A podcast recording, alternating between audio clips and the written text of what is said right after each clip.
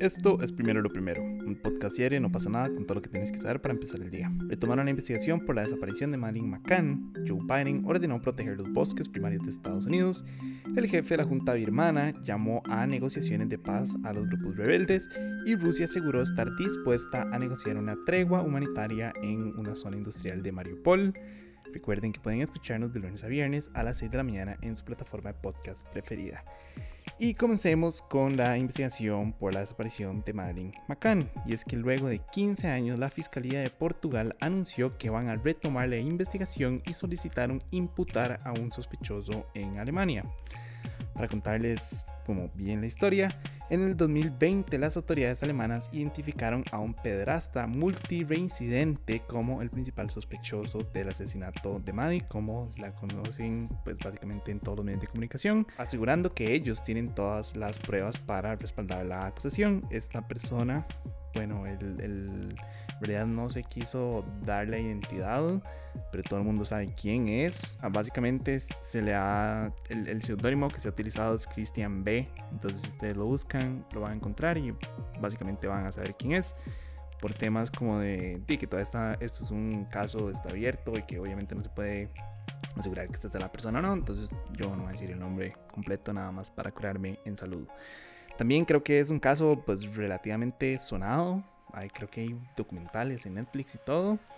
Pero por si no saben de qué estoy hablando y, o si saben pero no se acuerdan bien, para refrescarles un poco la memoria, el 3 de mayo del 2007, con solo 4 años recién cumplidos, Madeline desapareció de su cuarto durante unas vacaciones de su familia en Algarve, Portugal. Tengo entendido que sus papás estaban como en, un, en una cena y ella estaba en su habitación y di, básicamente se esfumó de la faz de la tierra.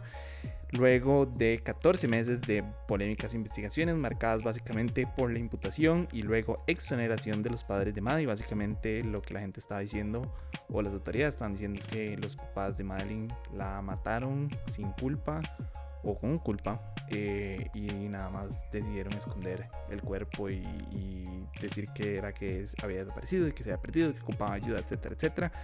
Pero bueno, el punto es que los iban a imputar y luego los exoneraron, se dieron cuenta que, que, no, que la historia no, no calzaba y básicamente en el 2008 decidieron cerrar el caso por falta de pruebas. Cinco años después reabrieron el caso, pero realmente no avanzó mucho hasta junio del 2020 cuando la fiscalía de Brunswick dijo que tenía certeza que la niña había muerto y señalaron a pues este Christian B como sospechoso. En realidad el principal problema de este caso es que en Portugal los asesinatos prescriben a los 15 años y eso es relativamente cerca. Em, si se toma en cuenta que fue en el 2007, en mayo del 2007, y si basándonos como en la superstición de que ella murió ese mismo día o murió como esa semana, eh, y pues estamos a nada de que prescriba el caso, entonces obviamente las autoridades le están poniendo con las investigaciones y con las acusaciones. Muchos han dicho que es nada más como una excusa para, eh,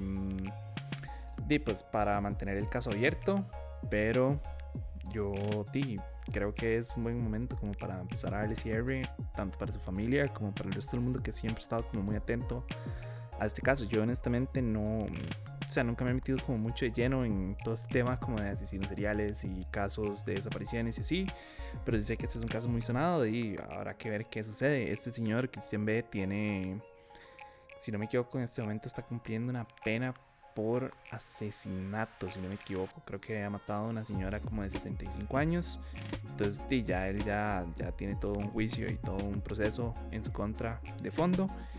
Y no, nada, habrá que ver si, si aceptan la acusación y si se abre un proceso o no sé, o si nada más lo descartan, habrá que ver qué, qué, sucede. Pero bueno, pasando a temas un poco más positivos, en realidad son temas muchísimo más positivos, el presidente Joe Biden giró una orden para que se protejan los bosques primarios de Estados Unidos.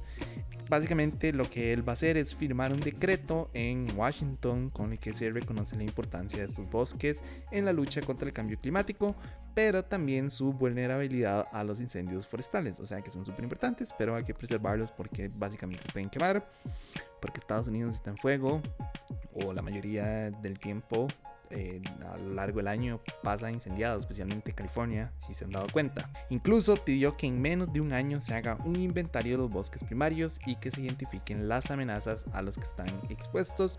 Me parece súper tuanis, creo que Joe Biden ha intentado como separarse un poco de un poco, no, bastante de la posición que tomó Donald Trump en cuanto a los eh, a la conservación del medio ambiente y el acuerdos, etcétera, etcétera.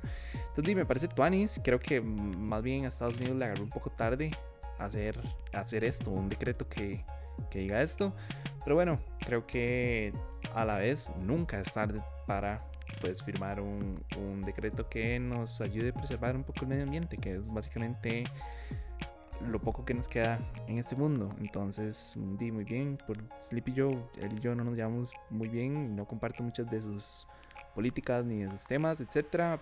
Probablemente comparto más con él que con Donald Trump. Pero me parece que es un esfuerzo súper bueno.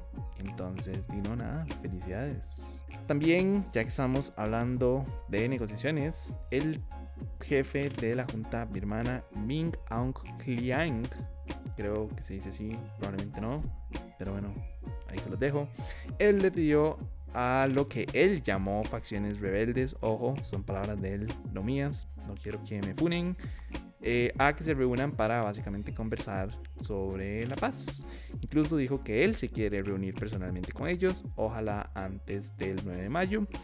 Nada más les recuerdo que desde la independencia de Birmania en 1948, unas 20 facciones étnicas están en conflicto con el gobierno central para obtener pues básicamente más autonomía y mm, pues mucha gente dice que acceso a las riquezas naturales del país pero eh, desde el 2015 básicamente el, el, ejército firmó un acuerdo nacional de alto fuego con 10 de estas facciones, pero con el golpe de estado del año pasado muchos han vuelto a conflicto, especialmente dando entrenamiento militar a las fuerzas de defensa del pueblo, entonces lo que este señor quiere es eh, como volver a unificarlos y volver a ponerlos como de su lado del bando y intentar como evitar más guerra. Ok, ellos hicieron un golpe de Estado. Eso estamos súper claros y, yo lo condeno.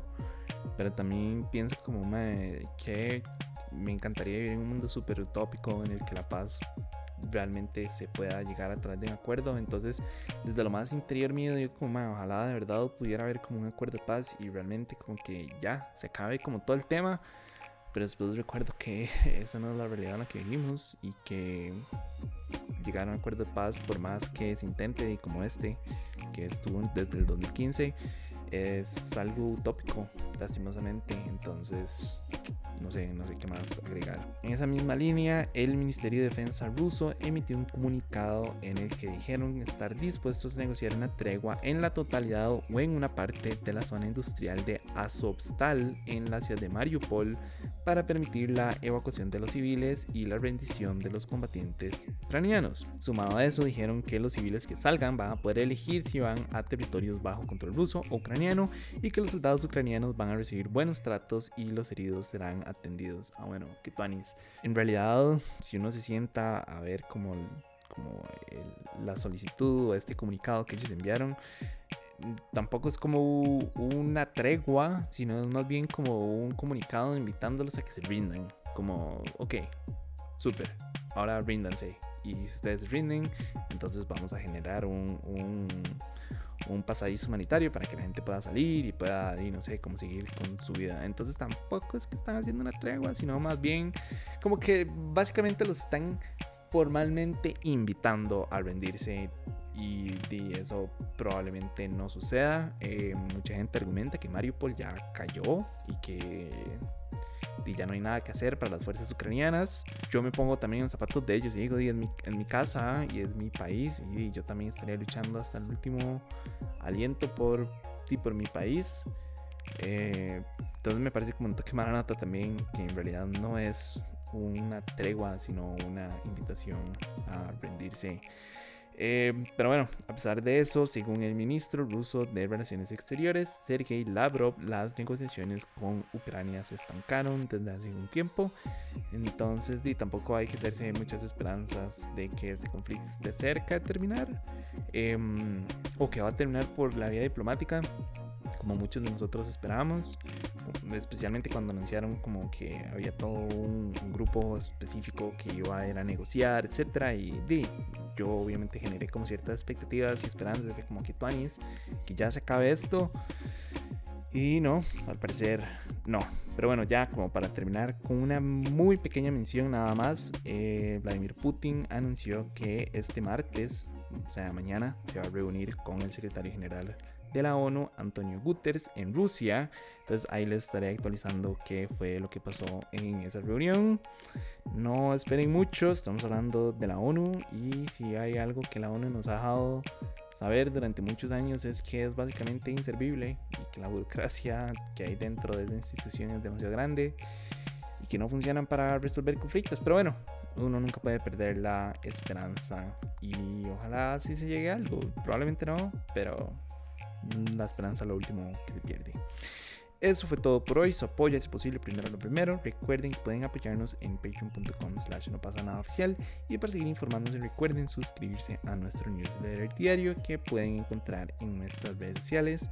De nuevo, gracias. Feliz lunes, inicio de semana. Ojalá lo hayan pasado super tuanis. Si fueron a picnic, ojalá no tengan tanta goma. Y nada, me escuchan mañana. Chao.